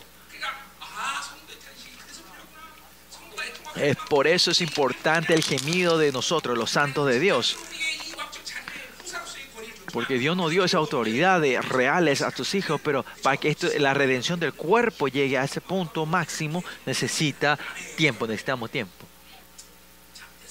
Ya está. Versículo 26 habla del gemido del Espíritu Santo. El gemido de la creación es porque Él sabe el gemido de nuestro Señor. y, y, quién puede, y, los santos de Dios, ¿cómo pueden gemir? Porque saben el gemido del Espíritu Santo. Por eso, el gemido esencial es el esencial del Espíritu Santo.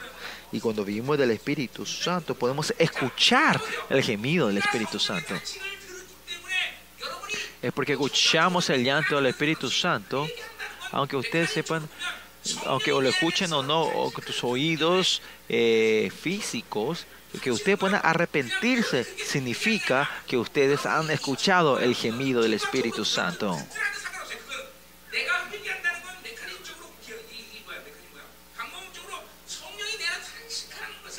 La única forma que te puedes arrepentir es que, que mecánicamente o la forma es que vos estás escuchando el, el, gemido, el quebranto del Espíritu Santo, el que te podés arrepentirte. Aunque no lo escuches físicamente, significa que lo estás escuchando, ¿no?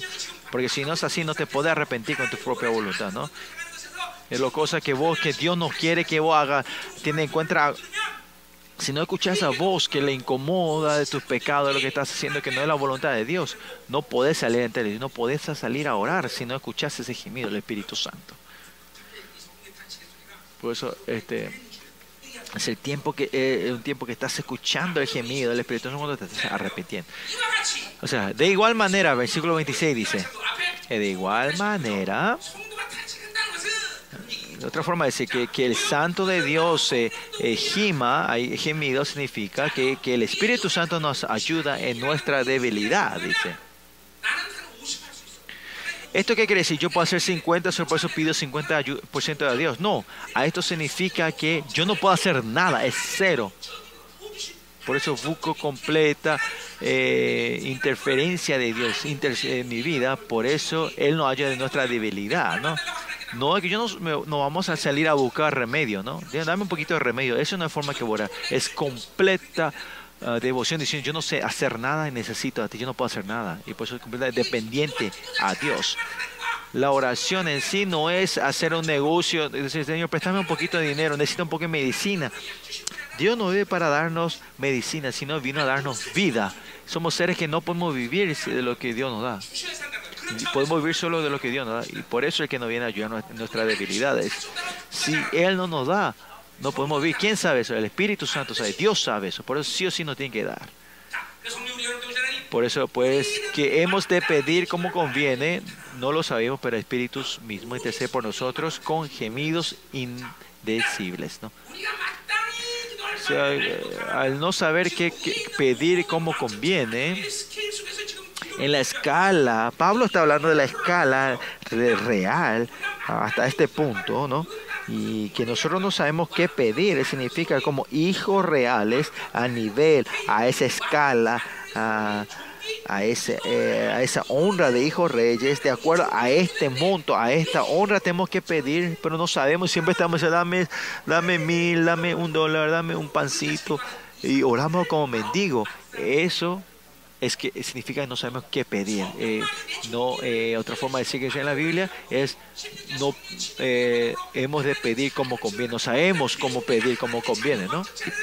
Por eso como hijo de Dios yo voy recibiendo y la Biblia dice vos sos hijo de Dios, esta es tu identidad, tienes que vivir así, pero yo siempre estoy orando como mendigo y no como, un- como real, ¿no? Y eso por eso el Espíritu Santo dice cuando no, cuando no sabemos cómo pedir, ¿no? Si ustedes oran de acuerdo a tu voluntad, mm, lo que satisface a Dios, no sabemos cuánto tenemos que pedir para poder este, la escala de Dios. Mm, Un trillón de dólares, no, no sabemos. La escala de Dios no hay forma que... ¿Quién tiene que pedir por nosotros por eso? El Espíritu Santo es lo único que puede. Él sabe nuestro nivel. Por eso tenemos que poder orar de cómo Él nos guía a nosotros, ¿no? Por eso. La fe de Dios en Marcos dice 12, dice, vos tenés la fe de Dios. ¿Qué es la fe de Dios? ¿Qué es la fe de Dios? Que ustedes si, si, si digan que este monte tira al río y si no, no dudan de esta fe, va a ocurrir, ¿no? No, no sé qué es la fe de Dios, pero si no tenés dudas no vas a fracasar, dice. ¿no? Esa es la escala de Dios por lo menos un, una oración que podés remover montañas, ¿no? Por lo menos. ¿Qué quiere decir? No hay límites, no hay limitaciones.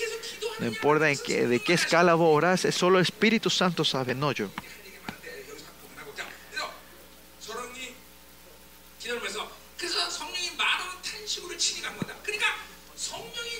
Por eso el Espíritu Santo intercede por nosotros con gemidos indecibles. Por, es, por este estado de mi método, de mi religiosidad, de mi legalismo, el Espíritu, cuando oramos así, el Espíritu Santo está gimiendo.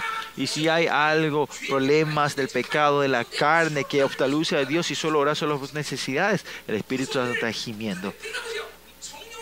Por eso tenemos que escuchar eso. So, cuando yo oro con el Espíritu Santo, no es que orás de acuerdo a tu mente, Dios no deja así que ores de acuerdo con lo que está en tus pensamientos, ¿no? Hay muchas oraciones que de repente sales que vos nunca pensaste, ¿no? Eso significa que tu espíritu ahora está teniendo una relación correcta con Dios y podés escuchar el gemido del Espíritu Santo que está dentro de nosotros. Aunque escuchan no físicamente, ¿no? Con su gemido él nos guía, dice, ¿no? Intercede por nosotros, dice. En la versículo 27 también dice interceder y 34 también dice. Y Hebreos no intercede, no presenta, ¿no? No presenta, no intercede, ¿no? En primera de Juan 1 que dice, nuestro abogado Señor Jesucristo. En primera de Juan vemos, ¿no? Ese es nuestro abogado, ¿no? Jesús primeramente estos dos, ellos, ellos ministran por nosotros es una forma de, de abogados por nosotros, ¿no? Ellos son los que nos interceden, nos presenta. Jesús nos presenta y el Espíritu Santo nos presenta también a nosotros, ¿no? Y el que si este, los mejores abogados de toda la creación está, nos están defendiendo, el demonio no puede traer acusaciones, claro, no hay ni juicio, pues por eso no pueden hacer. El demonio sabe cuán valioso, real yo soy. Usted tiene que creer, por eso no nos pueden acercar. Por eso tus oraciones son 100% victoriosas. Pidan lo que quieran y yo te lo daré, dice el Señor. Porque yo oré, no, porque los, mis intercedores están orando por mí, ¿no? Por eso oración es 100% respuesta, ¿no? Por eso usted puede entender esto, es verdad. Ah. Estos dos abogados tremendos, eso es lo que están, están diciendo por mí, ¿no? Cuando Él está gemiendo y orando por nosotros, es 100% garantizado. ¿Por qué? Porque si yo sigo a Él y soy obediente, ¿quién me escucha? ¿Quién me intercede si yo oro de acuerdo a Él? Es el Espíritu Santo. Él reconoce mi oración, ¿no? Esto es algo tremendo, ¿no? Por eso en Santiago es la oración de Elías, oye, la puerta era automática, ¿no? Si Elías, el Antiguo, Antiguo Testamento, podían abrir, cerrar la puerta automática del cielo, ustedes que tienen al Espíritu Santo y, el, y Jesucristo está intercediendo por ustedes, la puerta no va a ser automática. Es claramente va a ser automática, ¿no? Esto tiene que formarse, entender entre ustedes. Es tremendo. Se pidan lo que quieran y yo te lo daré, dice el Señor. Amén. Y si ustedes son obedientes y escuchan y oran al gemido, van a ser 100% victoriosos, ¿no? Y versículo 27, expande un poquito más el versículo 26, dice, más el que escudriña los corazones, él, Dios, sabe cuál es la intención del Espíritu, dice. En esta oración podemos, Dios, ¿quién sabe? Solo, le, eh, solo el pensamiento de del espíritu, la intención del espíritu, ¿no? En este estado ahora, estos, la Trinidad están relacionando y se honran los unos a los otros. Eh, digamos, un, un apodo que yo le pongo eh, es eh, forma de definir el Espíritu Santo, se dice nuestro abogado, el Espíritu de la verdad, hay mucho, pero yo personalmente le digo al Espíritu Santo, uno de los misterios más importantes del Espíritu Santo es que nos hace tener relación. En Corint- 1 Corintios 2, Él sabe todo lo que está dentro de mí, todo lo que está de Dios y nos hace encontrarnos con Dios. Esta, esta relación es lo más importante para mí. Por eso este corazón Dios sabe, ¿no?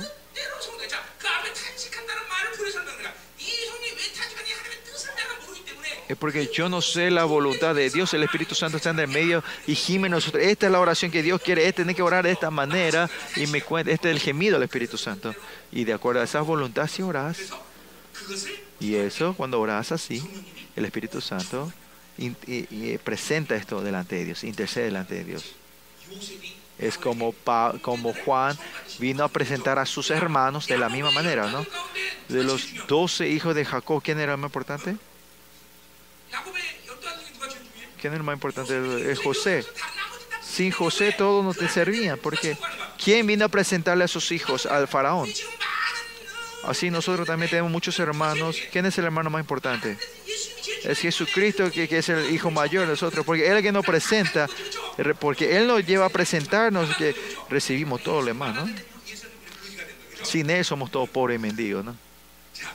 Vamos. Ya está, versículo 28. Y sabemos que a los que está entrando la palabra dentro de ustedes, que recibirlo con fe. Hay que creer en lo que estamos diciendo, pastores.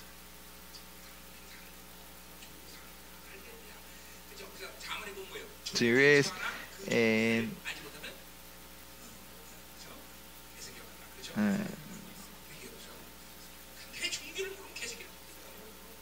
'Y si no sabes tu gloria, es como un perro, ¿no? Eso dice en, en, en proverbio, ¿no? Y esa honra que Dios ustedes no saben son, son más que perros, menos que perros, ¿no? Son animales. ¿no?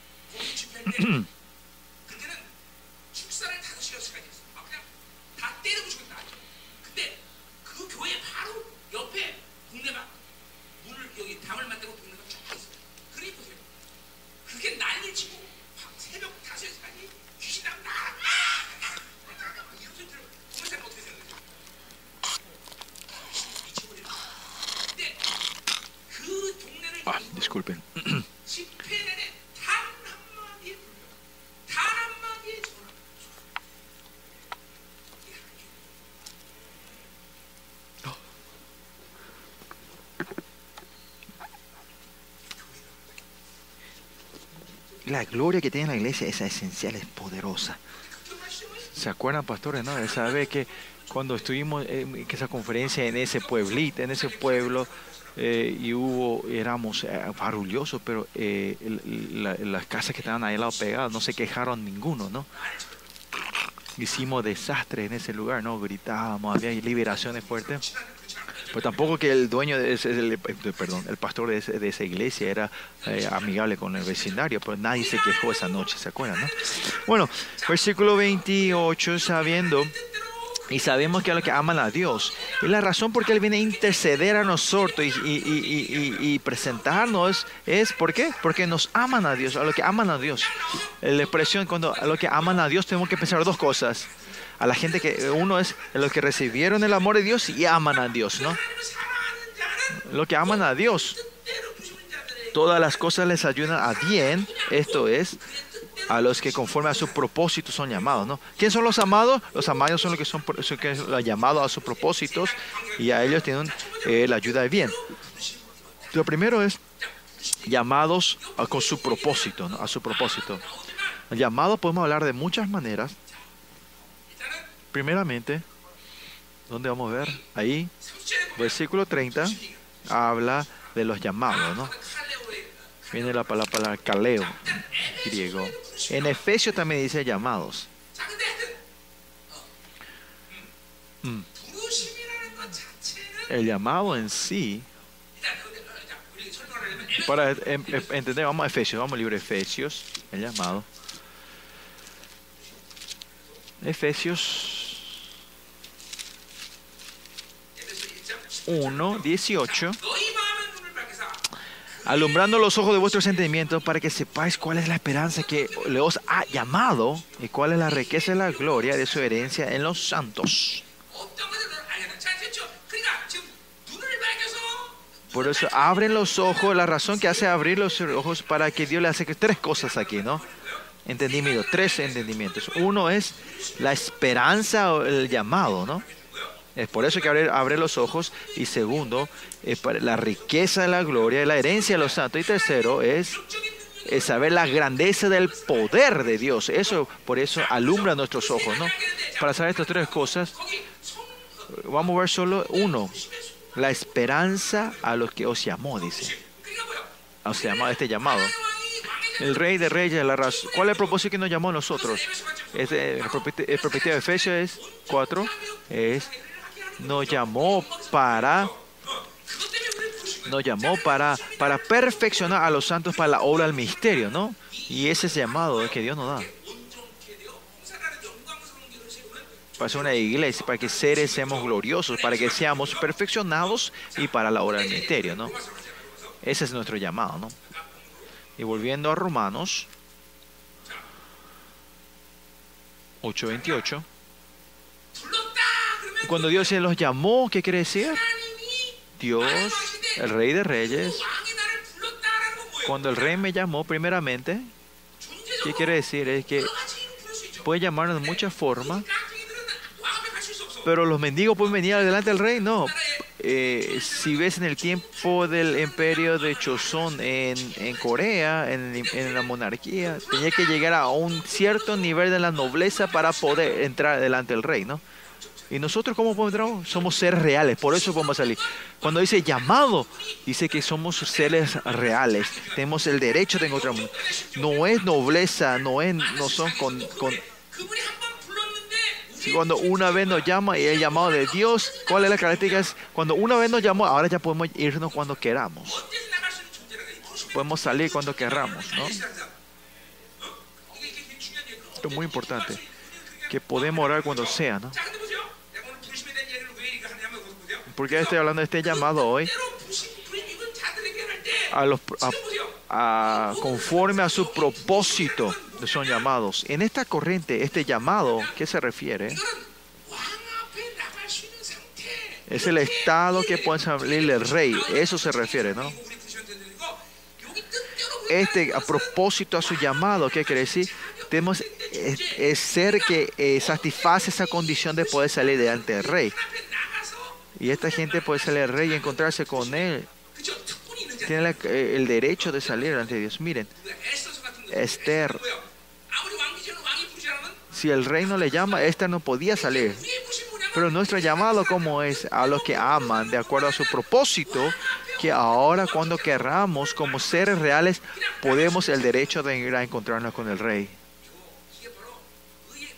Esta es eh, la, el, la, alegría, el gozo de la justicia. Porque primeramente en el corazón no tenemos ni una gota de, de, pecado y que somos sus herederos y tenemos eh, la libertad de salir y hablar delante de Él.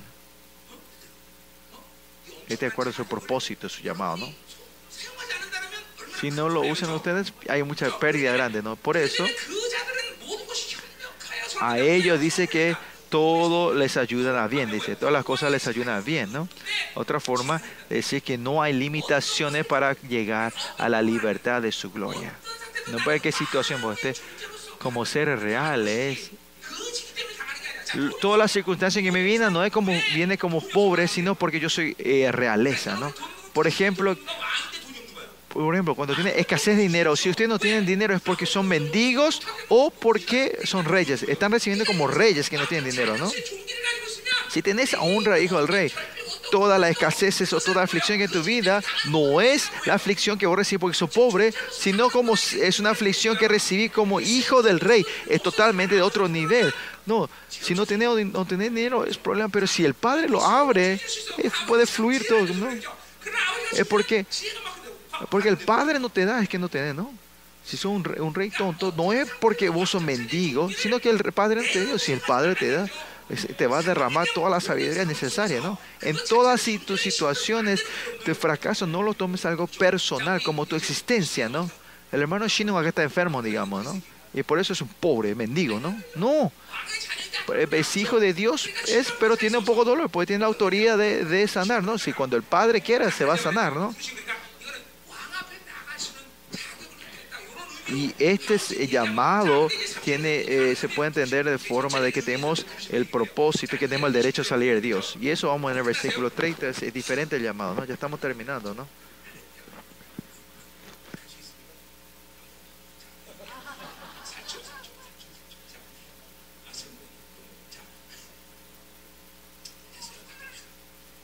Estoy terminando usted no, tenga, no, no se olviden cuán valiosos y honrados somos nosotros, ¿no? ¿Qué creen ustedes? ¿Quién soy yo? Vivir con eso. Desde el principio ese poder de autoridad no se manifiesta, pero si bien viven la corriente de la fe, esto se va a ir formando de ustedes.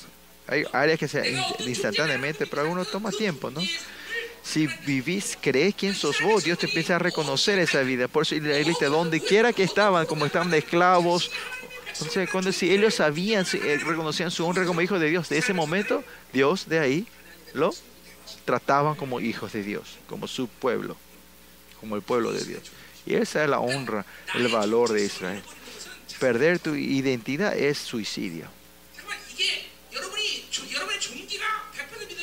Si ustedes creen en la honra de ustedes, 100%, esto tiene que separar claramente entre ustedes. ¿Qué? Que tu estado mañana no, que no tiene que tener influencia en tu vida. Muchos de ustedes confían, si hay un poquito de dificultades, ah, esto no funciona, soy pobre. Pues si van viviendo con Dios, tu identidad y tu existencia se, es, es, se separa de tu situación, ¿no?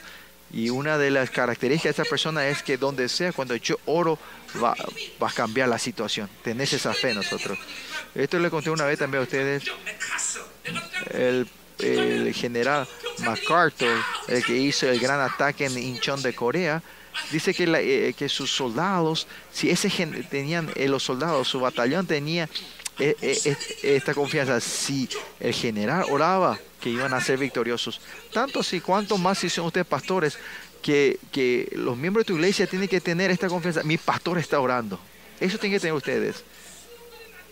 Por eso yo, cuando hay problemas, los, los, todos miembros de la iglesia vienen a, a, contar lo que han hecho ahora, ¿no? Claro, algo que ellos mismos tienen que orar, pero por lo menos que cuando el pastor ora, tiene que tener esta confianza, no cuenta qué situación sea, que cuando ora va a haber cambio de corriente. Va a, no tiene que perder esta confianza que cuando yo oro, Dios me responde, me va a responder. Tengan esta confianza. O sea, aunque pierdan, digan, bueno, esperame un ratito, ya me levanto. Y poder y darle la revancha, ¿no? Vengarnos delante de los enemigos, ¿no? Y esa es la vida. Hay gente que vive con tus existencias de tu identidad y te puedes separar de las situaciones que ocurren. ¿no?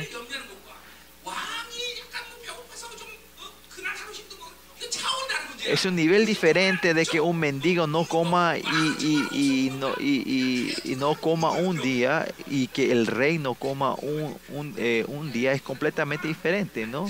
para el mendigo es cuestión de vida y para el rey es, eh, bueno, es dieta, digamos, ¿no? Así que esto tome otro nivel, ¿no?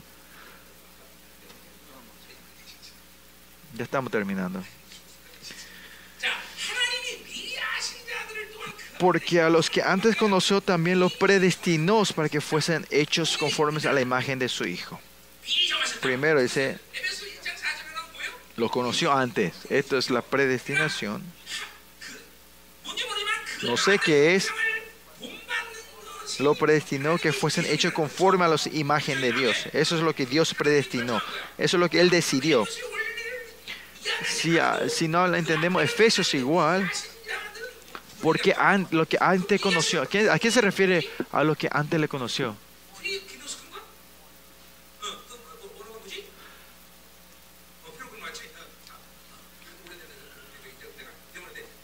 Porque a los que antes conoció, ¿qué significa? Es alguien que lo conoció antes. ¿Quién es ese hijo? Imagen de su hijo, ¿no?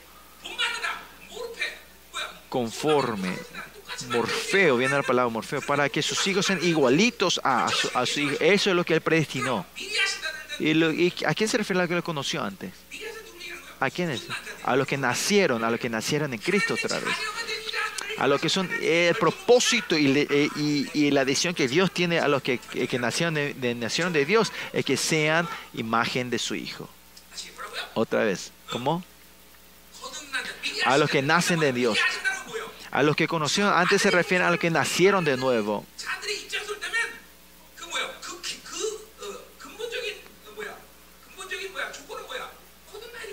La condición, la condición para los predestinados, para que sean imagen conforme al Hijo de Dios, son la gente que nacieron. Primero tiene que, en todo eso es, que eh, a los que conoció antes, eh, tiene que ser los que nacieron en Cristo y a los que nacieron de nuevo en Cristo, la decisión de Dios lo que predestina a ellos es que ellos sean igual a su Hijo Jesús, al Hijo, ¿no? Y eso es lo que el destino predestinó para que él sea el primogénito entre muchos hermanos, ¿no? ¿Quién creó Jesús ah, como hijo mayor para que todos sean hermanos, ¿no? Eh, él sea el primogénito. Y ahora que, parecernos a ese primogénito, eso es la glorificación. Y nuestro hermano mayor no sabe cuánto sin este hermano mayor no podemos hacer nada nosotros, ¿no? Y Hebreos en 2.8 que dice que, para hacer llevar a muchos de estos hermanitos, este hermano mayor entró primero a la gloria. Y en la perspectiva de, de Hebreos, así que entró al lugar santísimo, que el derecho para salir al trono de Jehová, él primero, nuestro hermano, entró en el lugar santísimo primero, ¿no? Por eso en esto todos los eh, au- autores de la Biblia están hablando de la mi- misma cosa en diferentes formas, ¿no? Nuestro hermano Jesús es tremendo, ¿no? Que sea nuestro hermano mayor es tremendo, ¿no?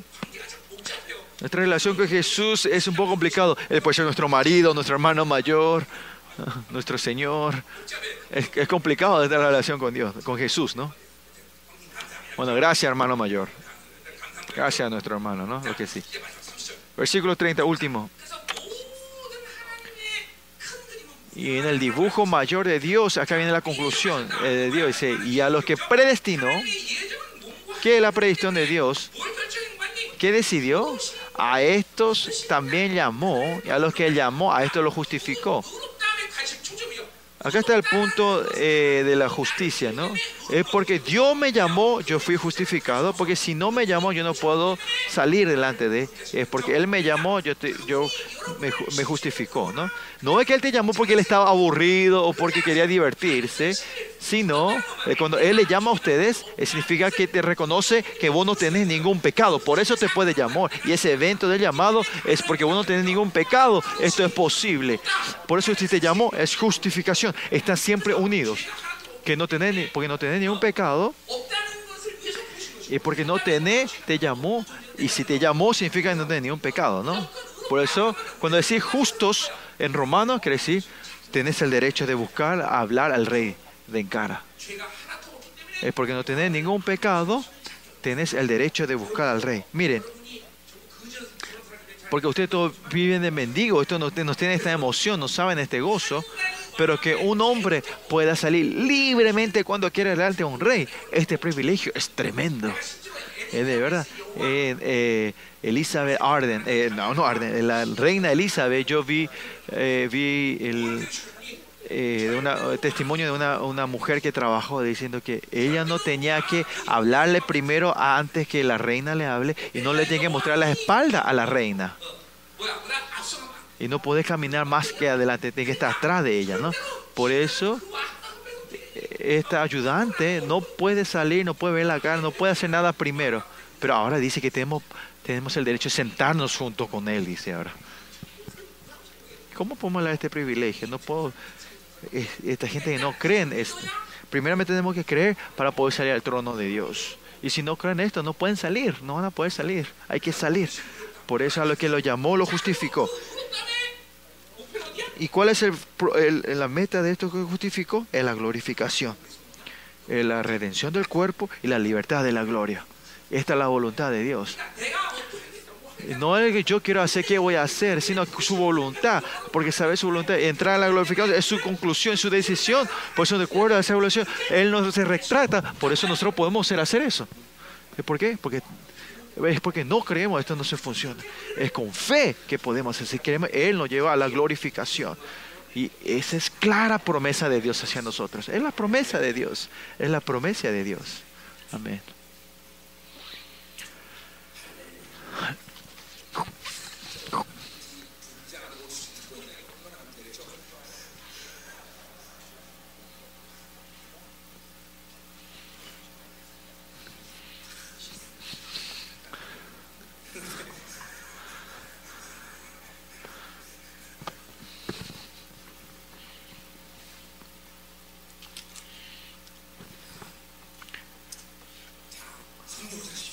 Vivir del Espíritu. Vivamos del Espíritu. Y continuamente gimiendo, anhelando. Y tener un corazón quebrantado delante del Señor. ¿Hasta cuándo? Hasta que la, redención del cuerpo y la libertad de la gloria. lleguemos a ese punto, ¿no? No hay que durar ni una pija de lo que el Señor hizo por nosotros. Ningún segundo, ni un momento.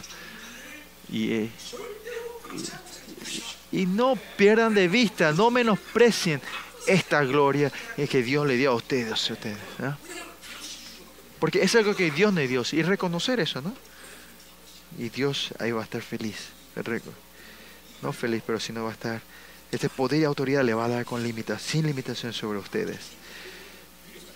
Tenemos que poder vivir, uh, regocijarnos de toda esta autoridad del Rey. No importa en qué situación y condiciones estén, en tus situaciones no lo tomen igual tu situación y tu identidad, tu existencia. Antes, ustedes saben, ustedes saben las noblezas coreanas antes, aunque tenían hambre, ¿qué hacían? Tomaban agua y usaban el escarbadiente, ¿no? ellos tenían este, esta honra dentro de ellos. Si son hijos de Dios, ustedes del rey, ¿cuánto más, no? No se postren, no se arrodillen ahí delante de este mundo saquemos el pecho. Sacan el pecho, la frente. levanten la frente y continúen. Tus ojos no, no vayan a mirar muy alto porque sean eh, soberbio, un 45%, y caminar valiente, confiadamente.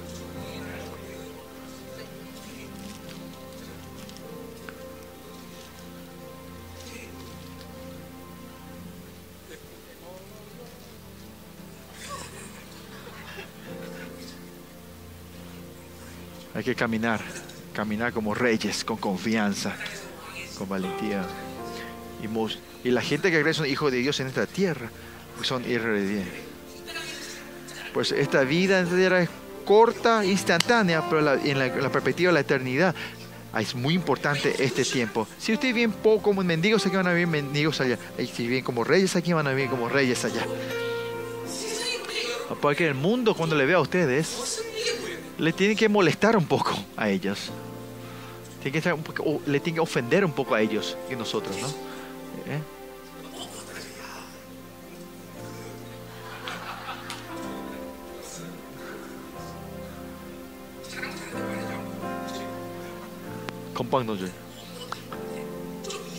Que tiene que ser este, este, este sentido que cuando el mundo le ve a ustedes, ustedes son muy cuadrados, digamos. ¿No?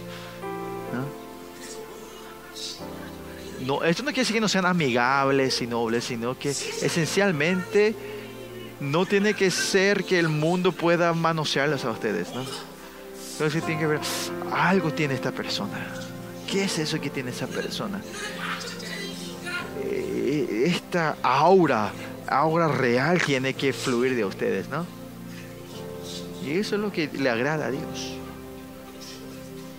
No tienen que estar oprimidos, arrodillados el mundo.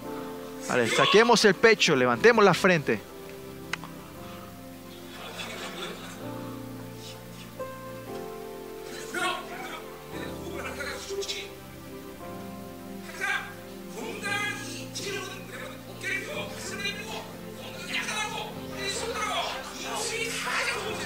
Ustedes saben, una, una persona saludable, imagen esta, ¿no? Pechos afuera, traseros atrás, salir y, y tu espalda tiene que entrar, ¿no? Decir,